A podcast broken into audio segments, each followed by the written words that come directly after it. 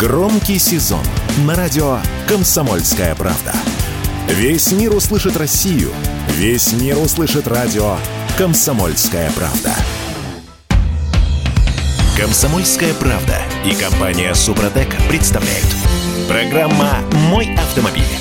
А вы знаете, что камеры, автоматические камеры, которые фиксируют нарушение правил дорожного движения, сейчас можно развешивать чуть не на каждом столбе, а расстояние между этими столбами, э, ну, там всего каких-то 30, 40, 50, 60 метров, в зависимости от типа дороги и от того, где вы находитесь, в городе или за городом, на каждом столбе. Нет никаких ограничений по этому поводу. И Минтранс, наконец, собирается прикрыть эту вакханалию, ввести ограничения на расстояние между однотипными однотипными камерами. Эм, хорошие новости. По-моему, хорошие. Всем привет. Я Дмитрий Делинский э, из Петербурга. Олег Осипов из Москвы. Олег, доброе утро. Привет. Привет, Дим. Привет всем. А, формальность. Отличная новость, между прочим. Нужно сказать, что это все не сейчас, не завтра, а всего лишь к концу следующего года. Потому что у нас есть закон, который вводит ГОСТы на установку камеры. Он вступает в силу с 1 сентября 2024. А вот то, о чем мы сейчас говорим, минимальное расстояние между камерами, это подзаконное постановление, которое пишет сейчас Министерство транспорта Российской Федерации, а, пишет, э, ну, короче говоря, это еще даже, это проект документа, но он еще даже не вынесен на антикоррупционную экспертизу. Итак, минимальное расстояние. Километр в населенных пунктах, 5 километров за городом. Да, значит, смотри. Во-первых, э, Минтранс э, сделал робкую попытку навести порядок. Во-вторых, то, что подготовил он, это, собственно говоря, проект постановления правительства, обязательного к исполнению. Да, да, поэтому, да. поэтому это важный момент, так сказать. Я очень надеюсь, что, кстати сказать, и километр это часто, и 5 километров за городом это часто. Достаточно. В Москве сейчас, конечно, на каждом столбе висят камеры. Это вообще бред. А, вот. Олег, имеется в виду однотипные, то есть камера на скорости. Да, я понимаю. Быть, да, ближе а, километра друг к другу в городе. Это тоже глупость на самом деле. Это просто э, фикция, потому что камеры сейчас могут э, сразу, так сказать, несколько измерений проводить. Уже давным-давно нет таких, которые только на скорость или только на полосу движения, или только на разметку и так далее. Я вот, кстати, делюсь честно, откровенно, что я стал больше получать э, штрафов не за скорость, как это не парадоксально, а за разметку в Москве. Вот и все. Так что а, тут и тут же мгновенно, немедленно появилась реакция, конечно, а, тех людей, которые заинтересованы в как можно большем количестве камер, а главное, заинтересованы вытащить побольше денег из наших карманов. Да? Это ассоциация производителей ОКО и в Подмосковье, МВС, по-моему, она называется, который оператор является этих систем. Так. Вот уж они там, они гуляют. Ребята зарабатывают колоссальные деньги. Мы с тобой прекрасно знаем, мы говорили об этом не раз, сколько, в общем, идет бюджет, так сказать, региональный, а сколько идет им. И, а конечно... в, некоторых, в некоторых ситуациях бюджет оказывается еще и в минусе. Но просто... Да, ну, да, Слушай, это ну... идиотическая ситуация, когда человек Абсолютно. оплачивает штраф на скорость э, э, со скидкой 250 рублей, а по контракту э, владельцу камеры уходит сколько там, 200 рублей, 190, я не помню. Вот. Остаются копейки э, в бюджете, которые э, э, не покрывают расходы на бумагу и чернила. Да, безусловно. Это, это конечно, глупость отчаянная, так сказать, несусветная. Но они против чего возникают-то, собственно, первое, да? А ну. Как это вот только в аварийных местах? А вот мы знаем, что вот здесь может произойти авария. Давай здесь будем устанавливать. Ну, это... а, э, смотри, а, ну, у нас есть четкое определение мест, где можно устанавливать камеры. Это места, в, в которых а, происходит три и более однотипные аварии с пострадавшими. Да, я читал это все. Это, это правильно. Это так происходит. Но за они год. хотят везде да, устанавливать. Они считают, что нужно ставить камеры в тех местах, где есть признаки возникновения очага аварийности, единичной аварии с пострадавшими или большое число однотипных нарушений правил дорожного движения. Как можно зафиксировать правила, нарушение правил дорожного движения в том случае, если там нет камер? А, можно поставить гаишника, да? Вот. Гаишник в течение, допустим, недели фиксирует кучу нарушений однотипных нарушений. Вот. А, то есть для того, чтобы поставить камеру, сначала нужно пригнать туда гаишника с определенной целью, зафиксировать однотипные нарушения. Я правильно понимаю? Да, слушай, это все детали, Дим. Понимаешь, а, да, в чем дело? Это, это не детали, это механизм, по которому они хотят определять то место, где они собираются ставить камеру. Да мало если, чего не хотят. Да, если, мотив, если мотивировать гаишника, а мы знаем, мы не беремся утверждать, что так это все и происходит. Мы просто предполагаем, что так может происходить. Если мотивировать гаишника, э, зафиксировать большое число однотипных нарушений э, в определенном месте, он это сделает. А, слушай, вот вся проблема заключается в том, что вообще это очень серьезный разговор, и он, конечно, а, заслуживает отдельного, так сказать, я не знаю, времени, может быть. Короче говоря, по большому счету, а, Минтранс э, делает так, чтобы все-таки обеспечить безопасность да, вместе с ГИБДД. У МВД тоже есть ряд... Да. Да, вместе с ГИБДД. Вот. Но это вступает в коренное противоречие фундаментальное с теми, кто устанавливает Э, камеры и зарабатывает на них. Вне всякого сомнения.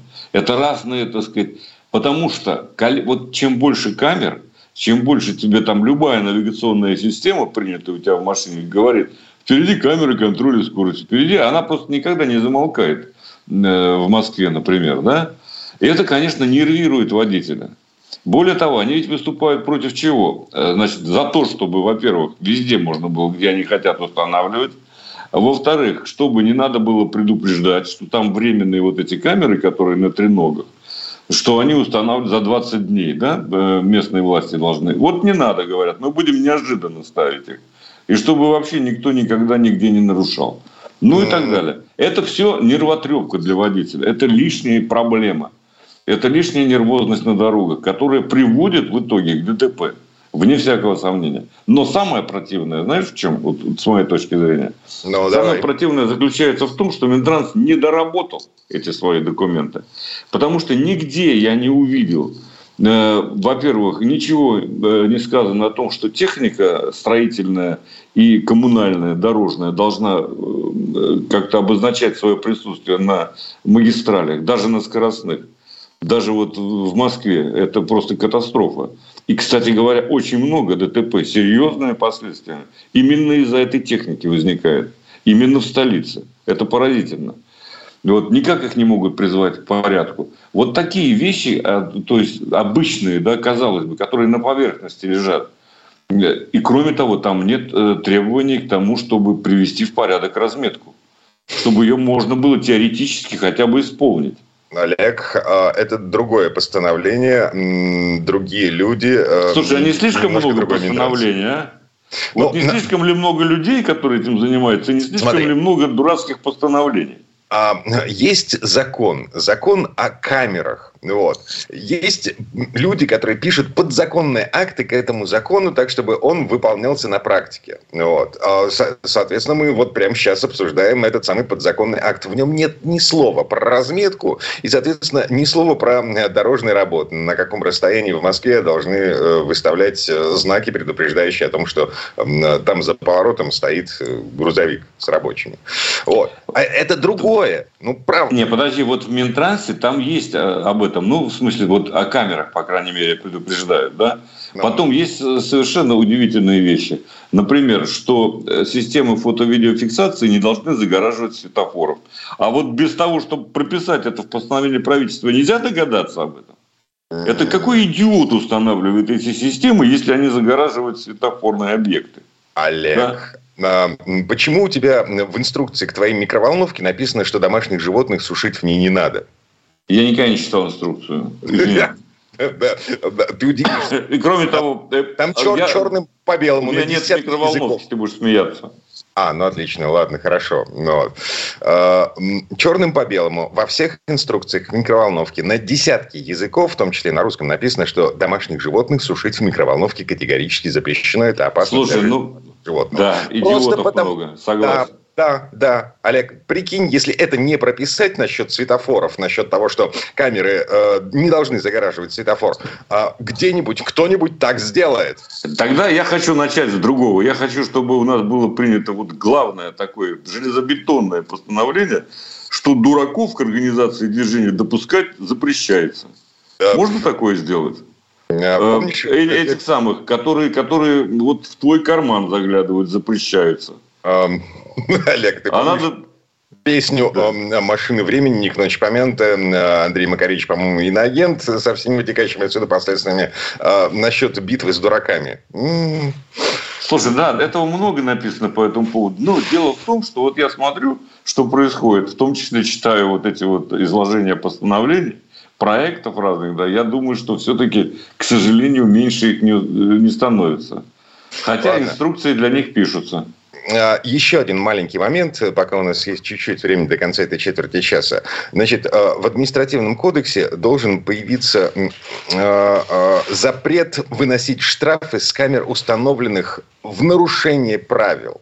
То есть вот те правила, о которых мы сейчас говорим, значит, они вступят на будущий год, и э, те камеры, которые не вписываются в эти правила, они должны быть объявлены вне закона. Но а этот документ, он все еще лежит в Госдуме, он прошел первое чтение в декабре 2021 года, и с тех пор не движется никуда.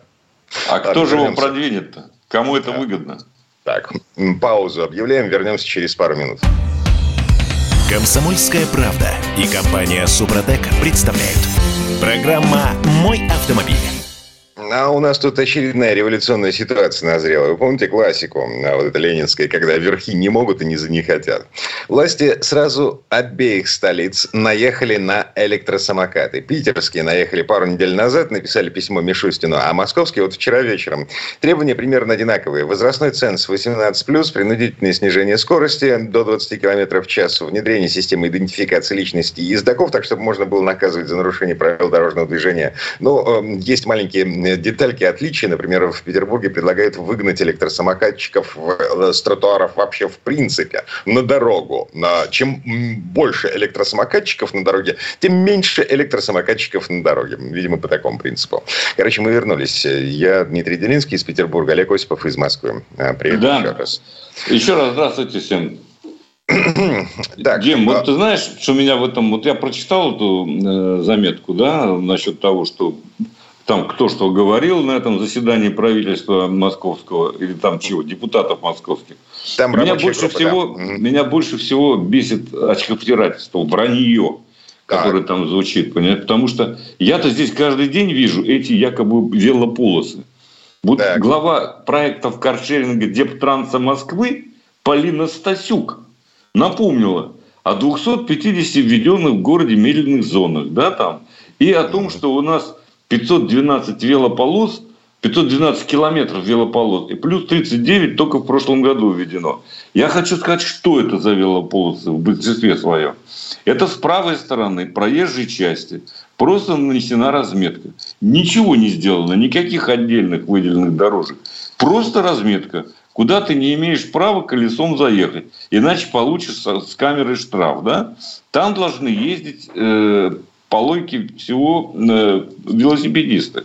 Ну, в частности, да, и Симы. Там никто никогда не ездит, потому что, во-первых, а, это опасно, потому что повороты, во-первых, эти велополосы не сплошные до первого поворота. Дальше полоса прерывается, человеку надо куда-то деваться, либо на тротуар, который есть не всегда, либо еще на проезжую часть выезжать, что запрещено да, для многих категорий, ну и так далее. То есть это все на самом деле просто фикция. Это вранье. И вот они всерьез пытаются что-то там говорить. С 25 до 20 километров в час понизить скорость. А кто за этим будет следить, как мы с тобой прекрасно говорили много раз уже, а, обсуждали это? Никому не понятно. Смотри, значит, в Москве есть десяток комплексов фото-видеофиксации, которые в экспериментальном порядке а, определяют личность того человека, который а, вдвоем, например, на самокате катится. Ну, личность того человека, на которого зафиксирован аккаунт. И что? Вот. Не спешиваются на пешеходном переходе. Что еще они фиксируют? Они фиксируют не пропуск пешеходов, вот в том числе средствами индивидуальной мобильности. Слушай, да. Все это туфта. Вот я тебе серьезно говорю, это все Вот ты знаешь, э, собрались люди, чтобы затуманить мозг так сказать, всем. Либо вы разрешаете, э, либо вы запрещаете кикшеринг. Либо вы воспитываете людей, чтобы они ездили нормально. Да, это лет 20-30 идет.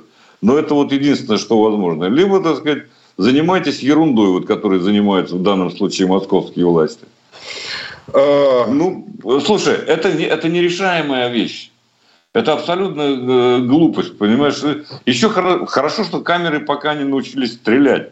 Вот едет он при превышении скорости, бах тебе пуля куда-нибудь. Ну, пусть резиновая, да, для начала. Ну, ты, ты понимаешь, э, каким идиотизмом это все попахивает, нет? А, Или смотри. только я так э, оцениваю всю эту ерунду? Погоди. Погоди, значит, вполне ничего здравая идея, которая родилась здесь, в Петербурге. Объявить средства индивидуальной, индивидуальной мобильности э, этими электромопедами. Ну вот. Соответственно, 18 плюс, права, шлем э, и номер. Ну вот. Все, проблема решена полностью. Кстати сказать, вот по моим личным ощущениям, я, по-моему, уже говорил, а может и не говорил, но я скажу, э, нарушают чаще всего и очень опасно ездят это курьеры. Это беда какая-то. Не только на электросамокатах, там и на э, электровелосипедах, и далее везде. Потому что они ведут себя отчаянно, отвратительно. Просто потому, что им нужно зарабатывать. Им нужно как можно больше заказов развести. И если спешиваться перед каждым пешеходным переходом, это у него уйдет много времени. Он останется без денег. Ну и так далее, да? А, кстати, еще вот. одна здравая мысль, родившаяся уже в Москве. А, а, какого черта тариф поминутный? А почему не ввести тариф а, по километровый, для того, чтобы э, человек платил не за, а, допустим, стояние в пробке, чтобы человек не торопился? Но чтобы он эм, э, не торопился настолько, что ему не было смысла э, рисковать своей жизнью и попадать в итоге в печальную статистику. Она, кстати, Дима, да хорошая идея, слушай, хорошая идея на самом деле. Все ты правильно говоришь. Но дело в том, что вот тебе не кажется, что это э, не таким путем решается? Культура вождения вообще, как и на дорогах, решается совершенно другими э, э, Да, теория Дарвина, значит, выживает сильнейший. А это плохая теория, да. Нет, а, кроме шуток, это, судя по всему, это так и будет работать. То есть, это эм, плохо. Мне жалко людей. Я вообще люблю людей. Некоторых поменьше.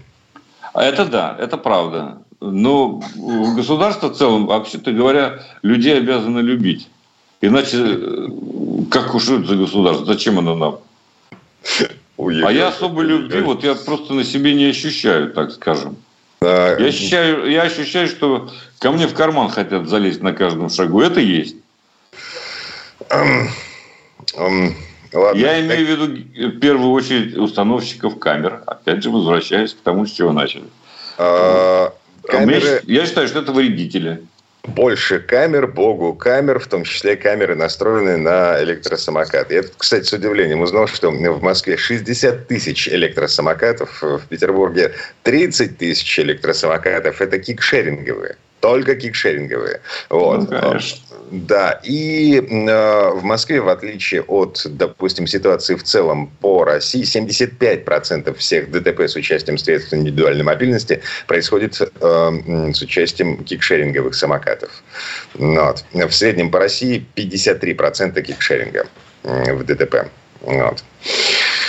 Да, Ладно. это печальная, печальная статистика. И с этим ничего не поделаешь. Э, либо запретить шеринг. Это э, каждый город так, должен решать, на самом так, деле.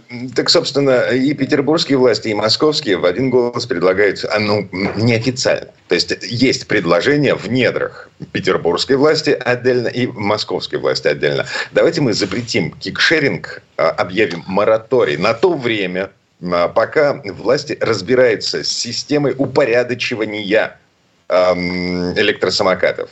Потому Ты что... знаешь, вот двоякое у меня, так сказать, отношение к этому. Я считаю, что запрещать ничего не надо. А вот какие меры, я сказать не могу. Я не специалист, я тебе честно говорю. Мне просто что-то, какие-то меры нравятся, какие-то не нравятся. Да, это другое дело. Но что касается э, вот решения такой достаточно сложной проблемы, ничего не могу сказать. Может быть, и стоит запрещать где-то.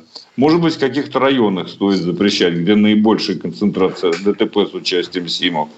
Может быть, вообще не относиться к городу как к единому целому, а разбить его на секторы. Может быть, в этом какой-то выход. Да? Может mm быть, главное строить что-то безопасное для того, чтобы люди могли быстро доезжать на этих СИМах э, до работы, там, я не знаю, до дома. То есть ну да, транспорт последней мили, как, собственно, это все всегда Да, да, вот. совершенно верно. А Зачем знаешь, его в центре? Зачем он на Тверской кикшеринг? Вот скажи а, мне. Для а там полно самокатов.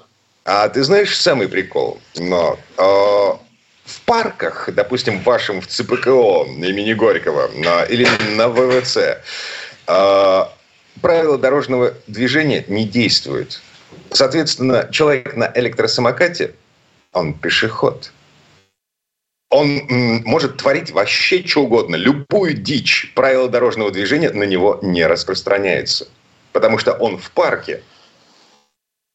Прикольно? Ну, да. В парке меня тоже однажды чуть не сбили. Э, Но. Ну, не однажды, то несколько раз. Кстати, на ВВЦ тоже. На ВВЦ там, по крайней мере, есть где ходить. Там э, большие, так сказать, э, и тротуары, и проезжая часть весьма такая. Там все нормально. А вот в Горького, да, вот. Вывод. Э, либо вводить зоны для электросамокатов вот в этих парках, то есть, ну, как велодорожка. И за выезд за пределы э, э, этой велодорожки просто вешать на ближайшем столбе. Вот буквально. В, в назидание всем остальным. Вот. А, либо запрещать въезд на электросамокатах в парке в принципе. Вот. Потому что, э, ребят, вы что? Но, в парке бы... надо пешком гулять. Угу. Нечего тогда, так сказать, на самокатах приезжать, понимаешь?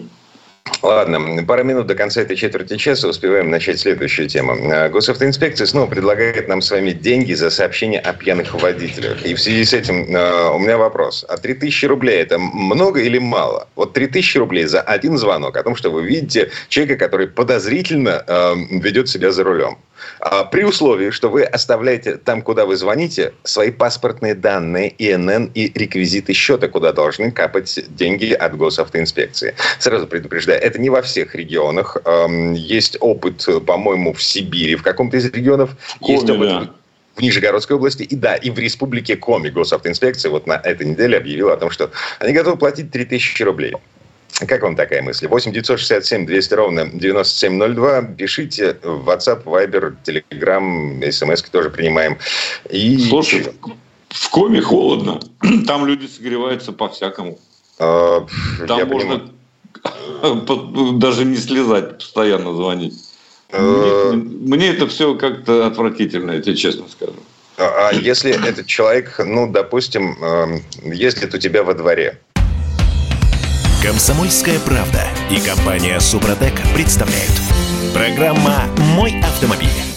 Ну и возвращаемся к вопросу. 3000 рублей – это много или мало? 3000 за звонок в госавтоинспекцию с заявлением о том, что э, вам по дороге попался водитель, который ведет себя подозрительно. Есть подозрение, что он пьян, пьяный сидит за рулем.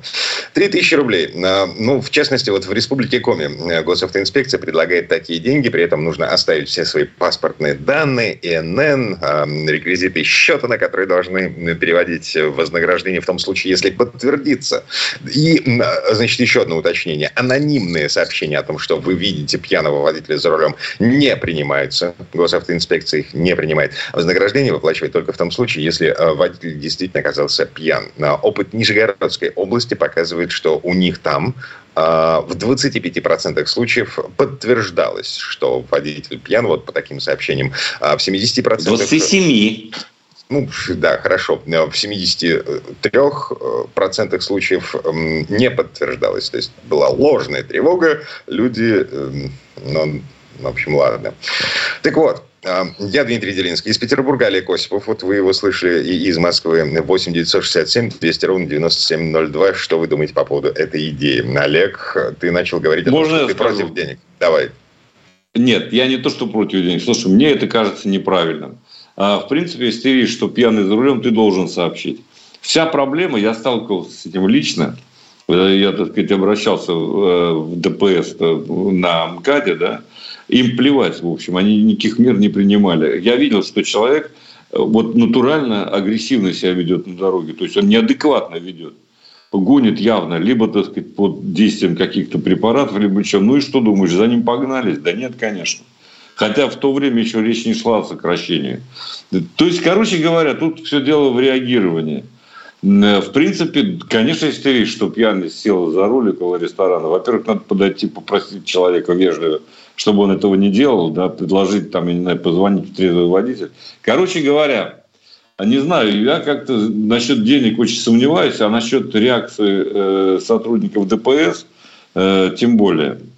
Мы же видели, что э, когда они видят драку, э, они просто уезжают, так сказать, они стараются не вмешиваться. Но погоди, ну, драка, драка это не их ответственность, не их да, понятно, конечно. У них здесь есть формальное оправдание, что а форма должны заниматься а, ППС, там, допустим, а не ДПС. Это разные аббревиатуры, разные подразделения. Кстати, ППС да. имеет право, так сказать, э, проверить документы у водителя, так на всякий случай. Да. Это, это... Поэтому тут э, все нормально. Слушай, ну, реакция слабовата. Но я считаю, что да, надо сообщать о том, что человек ведет себя неадекватно. У ага. меня э, каждый день возникают такие позывы позвонить.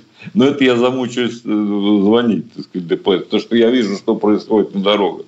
Николай ну, из Саратова пишет нам, я бесплатно готов сдавать пьяных водителей. Ну и правильно. Да, согласен. Ставропольский край, 98-й. Наши МВД в очередной раз подтвердил свою недееспособность. Все, что они могут, засунуть вам в рот свой нос и сказать, а ну-ка дыхни. 98-й. А, не нагнетайте. Вот. Во-первых, они не нос засовывают, а во-вторых, а, это не все, что они могут. Реально. Нет, не все. Они могут кое-что, но не хотят иногда. 30 вот так Здра... из Новосибирска. Здрасте, если звонок будет ложный или наговор, тогда как? А вот никак. Понимаете, э, тут как бы палка о двух концах. Легко непринужденно, если такую штуку устроить по всей стране, могут быть случаи перегибов на местах, когда какая-то группа товарищей устраивает травлю какому-то конкретному водителю. Э, и как только он выезжает на дорогу, тут же начинаются звонки в госавтоинспекцию о том, что машина номер такой-то э, подозрительно пьяный водитель. И ее, эту машину, будут тормозить на каждом углу, проверять. Э, ничего вот этим товарищам за такую травлю не будет, к сожалению, пока. 74-й э, из Ростова. Я бы лучше отправляла фото тех, кто паркуется вторым и третьим рядом. Ну, вот тут ящик Пандора э, может открыться со страшной силой и с непредсказуемыми последствиями. Потому что приложение, как называется, Олег, московское парковки приложение? Парковки России. Парковки Москвы были, теперь парковки России. Не, погоди, Единая. Погоди, это единое приложение для того, чтобы оплачивать парковку. А приложение, с помощью которого можно было жаловаться на нарушение правил дорожного движения. Помощник Москвы? Да, помощник. Вот. Помогает. Значит, оно существует. Владимир Путин пару лет назад распорядился э, сделать так, чтобы оно работало по всей стране. Но что-то пошло не так. ВОЗ и ныне там эм, по одной простой причине. Если давать эм, дубину но народу народ эту дубину начнет применять не по назначению. Право на насилие должно быть только у государства э, на узаконенное насилие. Вот, поэтому я считаю, что каждый должен заниматься своим делом. Да, вот ДПС должно ловить нарушителей. У них полно э, машин, которые разгоняют всех из левого ряда э, на МКАДах, там везде, на магистралях. Вот им надо, так сказать, следить. Я когда еду, я по меньшей мере думаю, что 30% людей ведут себя неадекватно на дорогах. Вот занимайтесь ими, у вас э, не, не будет сказать, минуты на то, чтобы принимать звонки. Вы будете их ловить постоянно. Короче, 50... ты понимаешь, что не работают э, как положено, в общем. 52-й из Москвы. Э, Доброе утро. В Москве звонил в милицию, в ГАИ о пьяном водителе. Никто не приехал, а водитель Конечно, весь, нет. весь день катался во дворе, где много детей. Судя по тому, что написано в милицию и в ГАИ, речь идет о временах царя Гороха. Мне так кажется. 52-й. Уточните, пожалуйста, в каком году это произошло. Вот. 8 967 200 ровно 9702. Пишите. И Слушайте, вот на так... самом деле, вот удивительная вещь. Э, Все зависит от человека. Кто-то отреагирует. Mm. Я встречал таких людей, которые действительно в патрульной службе и в ДПС реагировали очень адекватно. и нормально. Но, к сожалению, не все такие. Вот в чем дело. Ну, в общем, мы же... А, мы же люди. Вот и все. Нет. Смотри, мысль такая. Мы высказываем недовольство, потому что что-то идет не так, как мы э, представляем себе должно идти. Вот. Мы пишем в интернет гневные отзывы на какой-то товар, например. Но, но мы не пишем положительные отзывы, потому что когда все в порядке, э, у нас другие дела. Мы заняты другими мыслями, другими вещами. Но как только происходит что-то э, не так, вот тут у нас открывается портал ВАТ, и мы готовы выплескивать все это хозяйство, допустим, Он в интернет. тебе уточняет тут, кстати. В радиоэфир. Да. А, Год а, назад это все было. А, вот купил за рулем и ездил. Водитель, ну, психопат, конечно. Ой, слушайте, я бы на вашем месте, позвонив в, э, в дежурную часть, вызвав милицию и госавтоинспекцию, я позвонил еще в службу безопасности внутренней. Вот.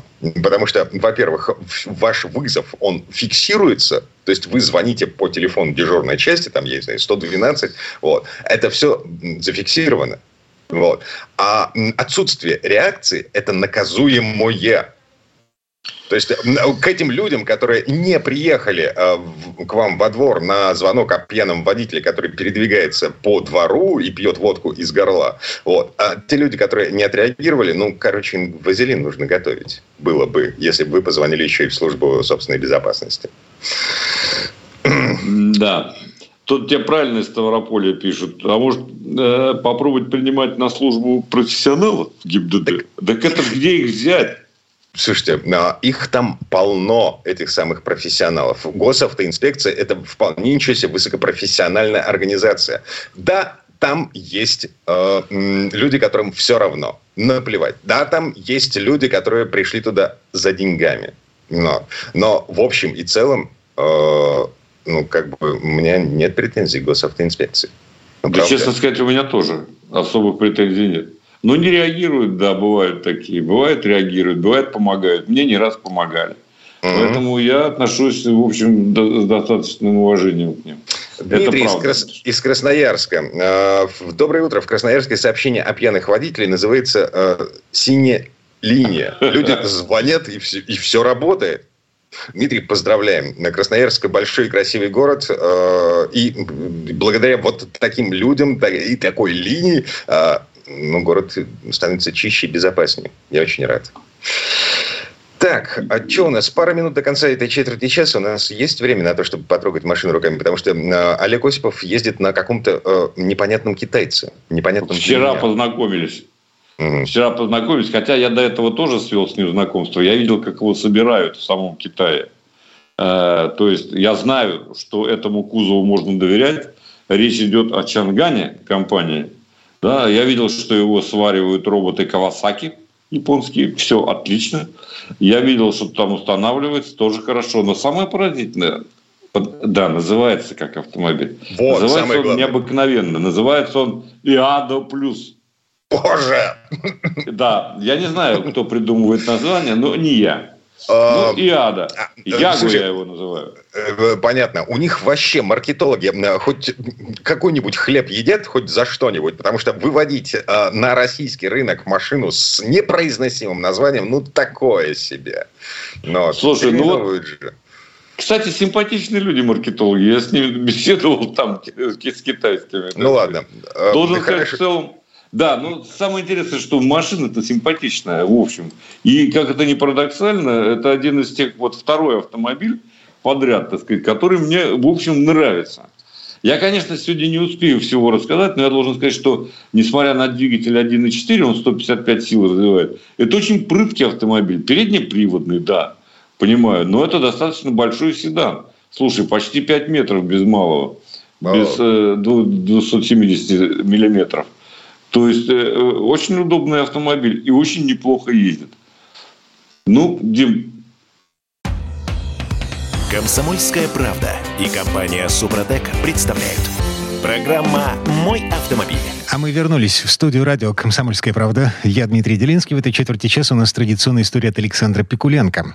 Из всех автопроизводителей, существовавших в разные годы в Швейцарии, только одна компания приобрела особое значение для страны и для всего автомобильного мира. Это марка называется Монтеверде. После Второй мировой войны в Швейцарии был бум кузовных ателье. Лучшие из них делали стильные и качественные автомобили для клиентов далеко за пределами страны. Одним из них был предприниматель Питер Монтеверде из Базеля. Его теперь уже легендарные автомобильные творения появились в партнерстве с американскими поставщиками двигателей и преимущественно итальянскими дизайнерами. Монтеверди воплощал свое увлечение автомобилями в серии классических роскошных спорткаров. Но менее известен новаторский вклад в превращение внедорожника из утилитарного транспортного средства в комфортабельную машину для города. И вот здесь слово Сан Санычу. Предыстория. Швейцарское автомобилестроение. Об этом мало кто слышал, а ведь в истории этой страны было несколько десятков производителей. И в этом году один из них, пожалуй, самый незаурядный, Монтеверди, празднует свой юбилей. Питер Монтеверди родился 7 июня 1934 года в Бинингене в семье итальянских иммигрантов. Его отец Розалина Монтеверди уже в 1924 году владел мастерской по производству грузовиков. С детства Питер увлекался автомобилями. После окончания школы он начал обучение на тракторном заводе в ВВ, а затем 4 года работал учеником инженера на заводе по производству грузовиков Заубер в Арбоне. В 17 лет Питер построил свой первый автомобиль из подобранных на свалке частей разбитого Fiat Меличента, а шасси и кузов были собственной задумкой. Это был Монтеверди Special, двухместный и заднеприводный родстер с 1100-кубовым четырехцилиндровым двигателем мощностью 45 лошадей. Он весил всего 750 килограммов и развивал скорость 145 километров в час. Неплохо для 17-летнего конструктора. 1956 году он сменил своего отца, который умер, в руководстве Монтеверде Биннинген Моторс. Но помимо обслуживания дорогих спортивных машин, он занимался продажами Дженсон, Rolls-Royce, Бентли и Лянча, у которых не было других дилеров в Швейцарии. В это время Питеру было всего 22 года. А с личным представлением самому комендатора он стал первым дилером Феррари в Швейцарии. И, кстати, самым молодым в мире. При таком изобилии заработанных денег он принял решение самому производить автомобили. В том же 1956 году Монтеверди начал проектировать и строить гоночные автомобили, конечном итоге закончив проектом одноместной машины «Бамоза» Формула Юниор. Как только пришли первые успехи в младших формулах, в 1961 году Монтеверди запустил первую швейцарскую Формулу-1. Ее он сделал самостоятельно, а вот оппозитный двигатель прикупил Porsche. Первое появление болида Монтеверди F1 состоялось на Гран-при в Германии. Хоть это и называли Гран-при, гонка проводилась для автомобилей Формула-1, которые не участвовали в чемпионате мира. К сожалению, через два круга двигатель заглох не имея возможности отремонтировать свою машину к основному Гран-при Германии, который проходил две недели спустя, Монтеверди был вынужден отказаться от участия. Понимая, что отсутствие опыта работы с такими сложными автомобилями создает непреодолимые препятствия, да еще и после серьезной аварии в 1962 году, семья запретила ему это недешевое опасное занятие. Питер послушался и предпочел вернуться к своей первой любви – серийным автомобилям. Конечно же, они были быстрые, мощные и по-швейцарски качественные. Первый свой автомобиль молодая фирма Монтеверди показала на франкфуртском автосалоне в 1967 году. По моде того времени кузов заказали у соседей итальянцев. Молодой талант Пьетро Фруа как раз вовремя открыл собственную дизайн-студию с большой мастерской при ней. То есть он не только нарисовал машину, но и взялся производить алюминиевые кузова. Первенца назвали Монтеверди 375S. Цифры в названии означали мощность. Ведь мотор купили у Chrysler, V-образная восьмерка объемом 7,2 литра от модели «Империал» развивала эти самые 375 лошадиных сил. С трехступенчатым автоматом автомобиль разгонялся до умопомрачительных для тех времен 230 км в час. Этому не мешало даже тяжелая основа из труб квадратного сечения. 375С отличался очень качественной отделкой, неплохой управляемостью и отменными тормозами. Правда, покупателей даже в богатой Швейцарии нашлось немного. Зато в новом свете автомобиль пришелся очень кстати. Хотя общее число машин этой серии исчислялось десятками штук. Ну а потом красный автомобиль со стенда, тот самый первый, остался в семье. Второй моделью Монтеверди стала 375 Кабрио. Очень стильный двухместный автомобиль по технике не отличался от купе, но привлек внимание калифорнийских эстетов, жаждущих эксклюзивности. Большинство открытых машин уехало в Америку, и только сейчас швейцарские ценители, покупая на аукционах, с гордостью возвращают их на родину. Через некоторое время Петр поссорился с Пьетро. Они не сошлись в вопросах качества и количества. То есть на Фруа не выполнили свои обязательства и пришлось Монтеверди искать другого производителя кузовов. Новым партнером стала итальянская Фиссоре – Узнав об этом, обиженный Фруа запретил использовать свой дизайн, и кузов пришлось переделать. Это даже пошло автомобилю на пользу. Его пропорции стали совершеннее, но моторы ходовая остались прежние. Хотя добавилась одна опция – четырехступенчатая механическая коробка передач. Ну а дальше на Монтеверде решили построить настоящий суперкар, разработав модель High 450 SS – Кузов для этого среднемоторного двухместного автомобиля сделала все та же Фиссора. К сожалению, ничего выдающегося по стилю создать не удалось. Машина выглядела не очень гармонично, зато у нее был выдающийся во всех смыслах мотор. Петр договорился с американцами, и ему продали 50 настоящих гоночных моторов V8 6,9 литра 450 лошадиных сил – чтобы хорошо скомпоновать машину с огромным мотором, его пришлось сдвинуть вперед, а водители и пассажиры отодвинуть друг от друга. Основа осталась той же самой. Правда, коробка стала пятиступенчатой. И появился шикарно отделанный интерьер. Добавили электрические стеклоподъемники и кондиционер. На ходу это был настоящий спортивный автомобиль. Резкий, шумный, жесткий и очень острый в управлении. Тираж был задуман небольшим – Владелец фирмы считал, что выпускать один автомобиль в месяц вполне достаточно. А еще это был, пожалуй, первый в мире автомобиль без запаски. Ведь передние и задние колеса были разного размера. Вот так ни шалка, ни валка фирма Монтеверди со своим хозяином дожила до конца 80-х. Гордое имя первого швейцарского производителя суперкаров оставалось за ним. Но в один из весенних дней к Петеру Монтеверди обратился его приятель с необычным предложением вернуться в автоспорт. И на паях была куплена команда Формула-1 «Оникс». Болид ОРЕ-1 проехал сезон 1989 года без всяких успехов, и команду закрыли. А в 1992 году появился последний автомобиль Монтеверди Хай 650 F1.